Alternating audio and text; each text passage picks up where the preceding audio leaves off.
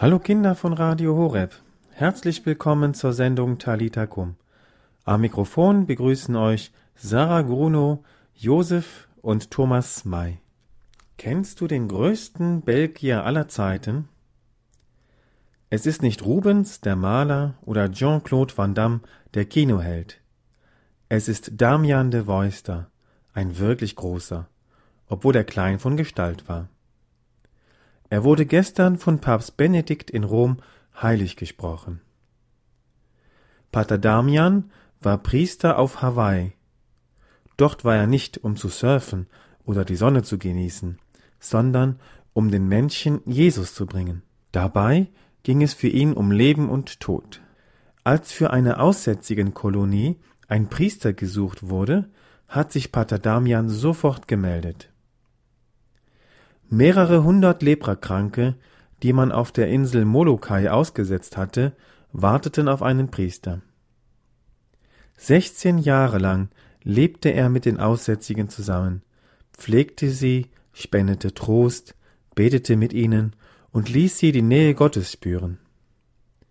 Pater Damian hat sich am Ende selber angesteckt und ist auf der Insel gestorben. Heute ist Lepra heilbar und bei uns längst vergessen. Unvergessen sollte Pater Damian bleiben, der größte Belgier aller Zeiten. Er ist mehr als ein Star oder ein Held, er ist wirklich ein Heiliger. So freue ich mich, dass wir wieder eine kleine Zeitreise machen durften und sind in das Jahr 1886 auf die Insel Molokai auf Hawaii gereist. Ganz herzlich begrüße ich Pater Damian de Voister. Grüß Gott, Pater Damian. Hallo liebe Kinder. Können Sie sich den Kindern kurz vorstellen? Ja, gerne. Ich wurde am 3. Januar 1840 in Tremelo geboren, in Belgien. Ich bin der siebte von acht Kindern. Meine Eltern gaben mir den Namen Josef. Damian ist ja mein Ordensname. Mein Vater bewirtschaftete einen kleinen Bauernhof mit vier Hektar Land. Unsere Familie brauchte keinen Hunger zu leiden. Zu Hause hatten wir gelernt, in einer Großfamilie zu leben. Drei Generationen wohnten unter einem Dach. Meine Großeltern wohnten auch bei uns. Wir alle aßen aus einer Schüssel. Von meinem Vater lernte ich vielfältige Fertigkeiten und die Kunst, sich neue Situationen anzupassen. Und was haben Sie von Ihrer Mutter gelernt? Von ihr habe ich den Glauben gelernt. Aber nicht nur ich, sondern alle meine Geschwister. Drei meiner Schwestern und ein Bruder sind wie ich ins Kloster gegangen. Meine Mutter hielt immer etwas für die vielen Hilfesuchenden bereit, die oft an unserer Tür bettelten. Es gab zu Hause jede Woche auch einen Bettlertag. Ein fester Punkt im Tagesablauf war das Abendprogramm, das meine Mutter gestaltete. Sie las uns Kindern aus einem großen, schön verzierten Buch vor, dem Leben der Heiligen. Ich war manchmal so begeistert, dass ich die anderen überredete, im Wald Einsiedler zu spielen. Können Sie sich noch an besondere Kindheitserlebnisse erinnern? An einem sehr kalten und nebligen Tag war ich auf Schlittschuhen unterwegs und fuhr mit großer Geschwindigkeit die Dühl hinauf, um schnell nach Hause zu kommen. Das ist ein kleiner Fluss in meiner Heimat. Das Eis war prächtig und fest und die Ufer schienen nur so vorbeizufliegen. Ich war in Eile und fühlte mich wie ein Vogel im Sturzflug. Plötzlich, am Zusammenfluss von Düle und Lag, sehe ich, wie sich vor meinen Füßen ein Abgrund auftut, und ich hatte gerade noch Zeit, um mit vollem Körpereinsatz anzuhalten. Als ich zum Stehen gekommen war, konnte ich sehen, und allein schon der Gedanke daran lässt mich schaudern, dass ich direkt am Ende der Eisdecke stand. Meine erste Bewegung war, sofort auf die Knie zu fallen, um Gott zu loben und meinen guten Engeln zu danken, dass er mich solch großer Gefahr entrissen hatte.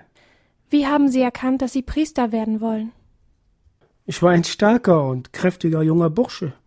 Mein Vater wünschte sich sehr, dass ich seinen Bauernhof übernehmen sollte. Mit dreizehn konnte ich schon die schweren Getreidesäcke stemmen und mein Vater lehrte mich alles, was ein guter Landwirt brauchte. Aber mein größter Wunsch war es, Gott zu dienen. Und mir schien, dass ich das im Kloster am besten kann. So wollte ich meinen älteren Bruder nacheifern und bin in die Ordensgemeinschaft von den heiligsten Herzen Jesu und Mariens eingetreten. War Ihr Vater nicht traurig? Natürlich war er traurig. Aber ich war sicher, dass er den Willen Gottes über seinen eigenen stellte und er mich gehen ließ. Mit 19 Jahren trat ich als Laienbruder in die Ordensgemeinschaft ein und bekam den Namen Damian. Was ist denn ein Laienbruder? Ein Laienbruder ist ein Mensch, der sein Leben für Gott in einem Kloster lebt, aber kein Priester ist. Nicht jeder Ordensmann ist gleichzeitig ein Priester. Wollten Sie denn kein Priester werden? Doch schon, weil ich aber kein Abitur hatte, durfte ich nicht studieren und Priester werden. Aber Sie sind doch Priester geworden. Ich ließ nicht locker. Ständig habe ich meinen Oberen gebeten, studieren zu dürfen. Nach einiger Zeit sagten sie, wenn du Latein lernst, darfst du studieren. Sie glaubten aber nicht, dass ich, dass ich es schaffen würde. Zum großen Erstaunen meiner Oberen lernte ich mit Hilfe meines Bruders in einem Jahr so gut Latein, dass ich studieren durfte.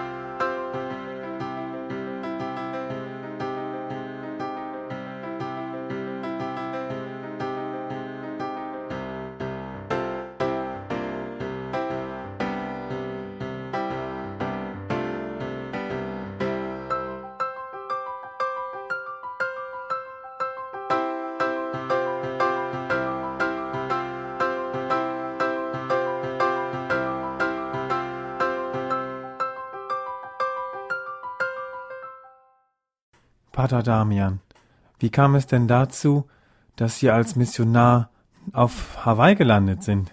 Eigentlich sollte mein Bruder in die Mission nach Hawaii abreisen, aber aufgrund einer Erkrankung konnte er es nicht. Da bot ich mich kurzerhand an als Ersatz. Mein Oberer stimmte zu, und so trat ich mit 23 Jahren am 31. Oktober 1863 die Reise an. Nach 150 Tagen auf See landete ich mit mehreren Mitbrüdern in Honolulu, wo ich nach kurzer Zeit zum Priester geweiht wurde. Fiel Ihnen der Abschied nicht schwer? Ich ahnte schon, dass ich meine Familie nie mehr wiedersehen werde.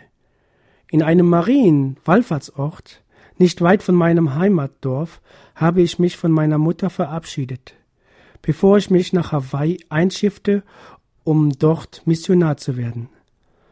Meine Mutter zeigte auf die Mutter Gottes und sagte mir, das ist jetzt deine Mutter. Und dieser Glaube, der Glaube meiner Mutter, an die Fürsorge der Gottesmutter hat mich sehr getröstet und mir die Sicherheit und das Vertrauen für meine weitere Arbeit gegeben. Wie sieht denn die Arbeit eines Missionars aus? In den folgenden Jahren arbeitete ich in den Missionsbezirken Puna und Kohala als Missionspfarrer. Da die Gebiete sehr ausgedehnt waren, kam mir meine gute körperliche Verfassung sehr zugute. Zu Pferd und zu Fuß reiste ich, stets mit allen Gottesdienstutensilien auf dem Rücken, über Berge und Vulkane, durch Täler und Flüsse. Aus Spaß habe ich meinen Eltern immer geschrieben, dass der Sattel mein neues Zuhause ist. Gleichzeitig baute ich Kirchen und Kapellen. Was die Lebensumstände anging, so hatte ich mich schnell der einheimischen Bevölkerung angepasst. So bestanden meine Mahlzeiten aus Reis, Fleisch und Wasser, manchmal auch Kaffee und Brot. Auch die Sprache hatte ich sehr schnell gelernt, was natürlich für den Umgang mit den Einheimischen sehr wichtig war. Regelmäßig schrieb ich ganz stolz meiner Familie Briefe, in denen ich auflistete, wie viel Kilometer ich geritten bin, wie viele Menschen ich getauft und wie viele Kapellen ich gebaut habe. Wie kam es dazu, dass Sie jetzt die Leprakranken betreuen? Das ist mehr oder weniger ein Zufall. Als ich 33 Jahre alt war, besuchte uns der Bischof zu einem Kirschweihfest. Er berichtete von den Zuständen der Leprakolonie Molokai und suchte dafür Mitarbeiter. Hierauf erklärte sich mit mir vier junge Patres bereit, dort abwechselnd zu arbeiten. Als erster von ihnen war ich an der Reihe. Die Zeitungen machten jedoch so einen riesigen Wirbel, dass es für meinen Oberen nicht mehr möglich war, mich abzuziehen und es so zu keinem Wechsel mehr kam. Zu dieser Zeit lebten etwa 700 Leprakranke oder wie man früher sagte Aussätzige auf Molokai, von denen etwa mehr als 200 Katholiken waren. Was ist eigentlich Lepra? Lepra oder Aussatz ist eine ansteckende chronische Hautkrankheit, die dem ganzen Körper verunstaltet und dann zum Tode führen kann. Zu meiner Zeit war sie unheilbar, doch heute ist sie gut behandelbar und es bräuchte niemand auf der Welt daran zu sterben. Wieso sind Sie das Risiko eingegangen, selber mit der unheilbaren Krankheit angesteckt zu werden? Die Regierung von Hawaii wollte mich nach ein paar Jahren zum Gouverneur dieser Leprakolonie machen und hat mir ein Gehalt von 10.000 Dollar pro Monat angeboten.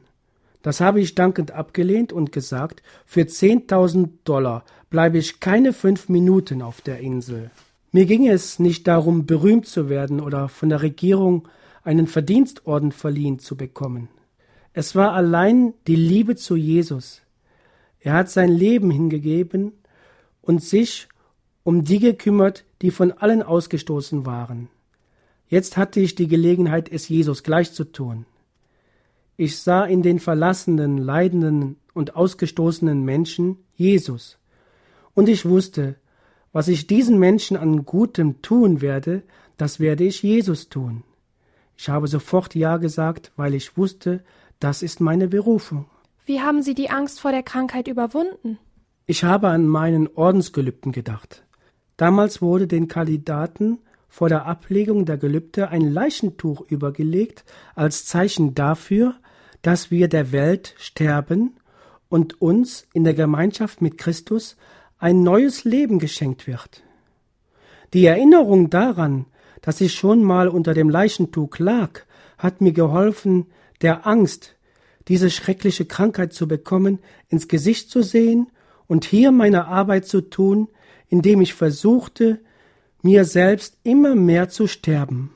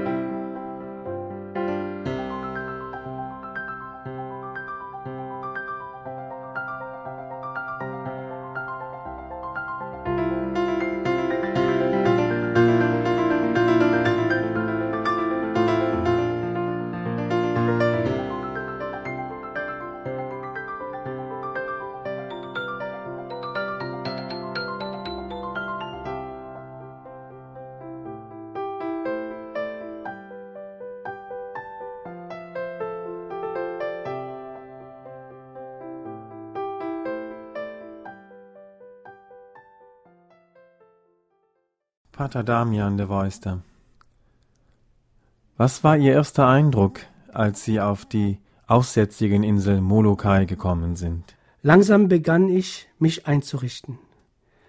Schlief ich erst noch unter einem Baum, so baute ich mir schon bald ein Haus. Auch versuchte ich, alle Kranken zu besuchen. Da ich den Gestank jedoch nicht ertragen konnte, spendete ich die Sakramente nur mit einer brennenden Pfeife im Mund. Doch mit der Zeit schwand mein Ekel. Es gelang mir über die Jahre hinweg eine Gesellschaft aufzubauen, wo vorher nur das Recht des Stärkeren herrschte. Ich pflegte nicht nur die Wunden der Kranken, sondern sorgte auch für die Medikamente und Kleidung, legte mit ihnen Äcker und Gärten an, ersetzte die Grashütten durch Holzhäuser, baute Kirchen und Kapellen und gründete zwei Kinderheime. Manchmal ging mein Tatendrang mit mir durch. So riss ich eine neue Kirche ab, weil der geschenkte Tabernakel zu groß war, und baute eine neue Kirche um den Tabernakel herum, sehr zum Ärgernis meiner Oberen. Wie sieht denn Ihre tägliche Arbeit mit den Leprakranken aus? Meine normale Beschäftigung ist, die Kranken besuchen und ihnen die Sakramente spenden. Fast jeden Tag muss ich ein Begräbnis halten. Für die armen Toten machte ich selbst den Sarg. Unsere Schwestern schickten mir viele Kleider, die an den Kranken verteilt werden, so dass ich diesen armen Geschöpfen nicht nur geistlichen, sondern auch leiblichen Beistand geben kann. Ich finde mein größtes Glück darin, dem Herrn in seinen armen und kranken Kindern zu dienen, die von den anderen Menschen verstoßen werden. Ich versuche, sie alle auf den Weg des Himmels zu führen. Was ist denn für Sie das Schwierigste an Ihrer Arbeit? Von den letzten 30 Jahren, die ich in Molokai verbrachte, hatte ich die meiste Zeit keinen Mitbruder an meiner Seite. Dieses Alleinsein war für mich schlimmer als der Aussatz, und ich beklagte mich bei meinen Oberen mehr als einmal darüber, niemanden zu haben, mit dem ich mich austauschen und bei dem ich beichten konnte. So ging ich in die Kirche und hielt Zwiesprache mit dem gegenwärtigen Christus, bekannte ihm meine Sünden.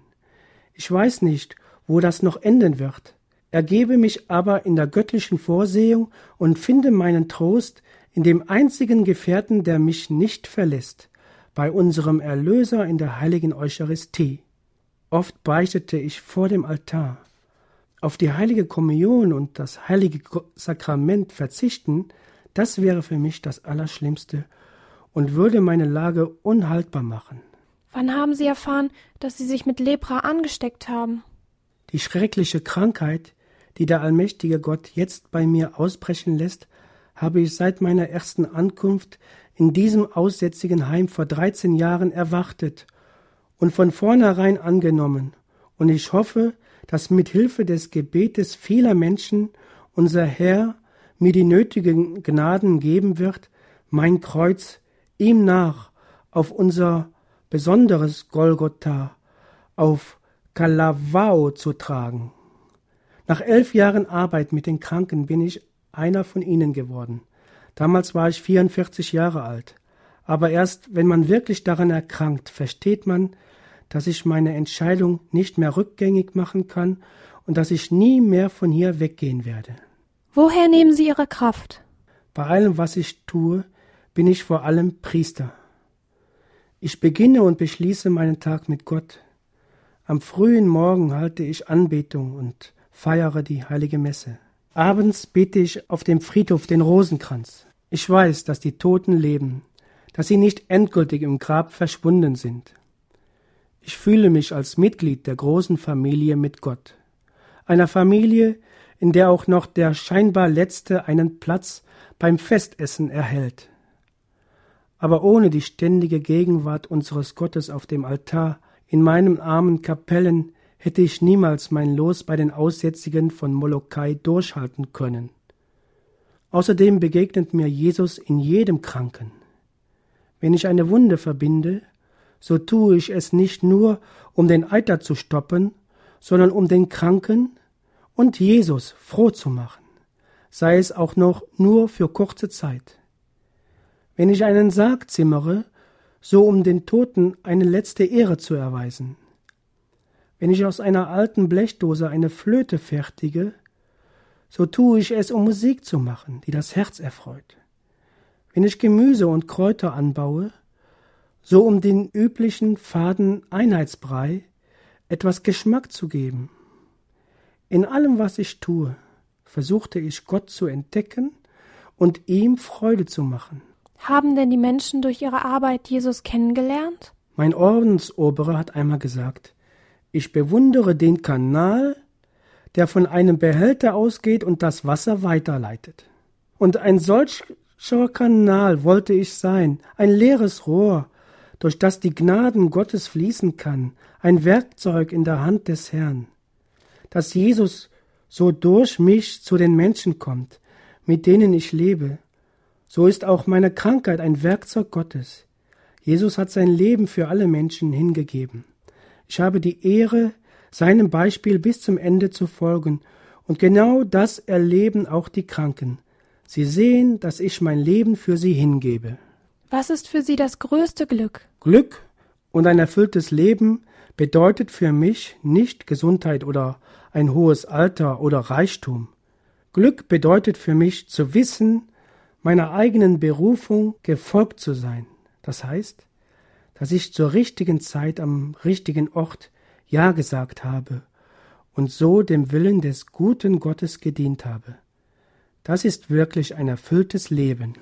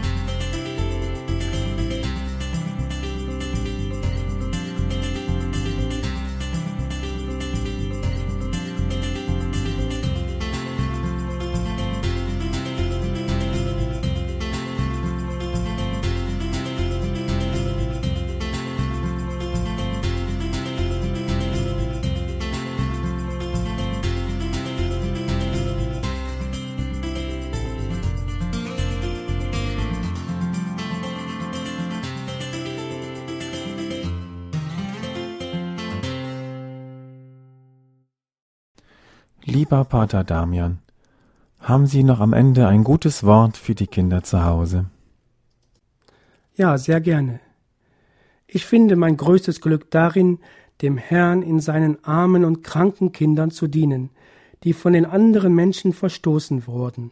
Das wünsche ich mir auch für euch, liebe Kinder, dass ihr das Glück darin findet, Gott zu dienen, in welcher Form auch immer, den Menschen Gutes zu tun, die keiner mag, ist eine Möglichkeit. Es gibt aber noch viele andere Möglichkeiten. Mit allem, was man tut, kann man Gott dienen. Als Lehrer unterrichtest du die Kinder. Als Arzt und Krankenschwester kümmerst du dich um die Kranken.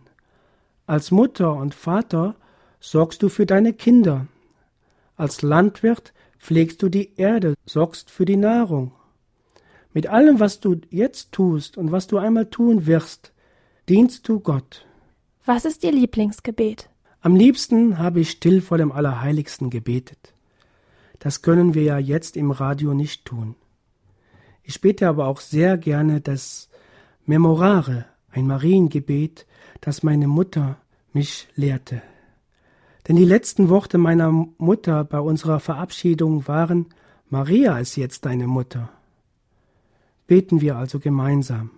Gedenke, o gütigste Jungfrau Maria, es ist noch nie gehört worden, dass jemand, der zu dir seine Zuflucht nahm, deinen Beistand anrief, um deine Fürsprache flehte, von dir sei verlassen worden.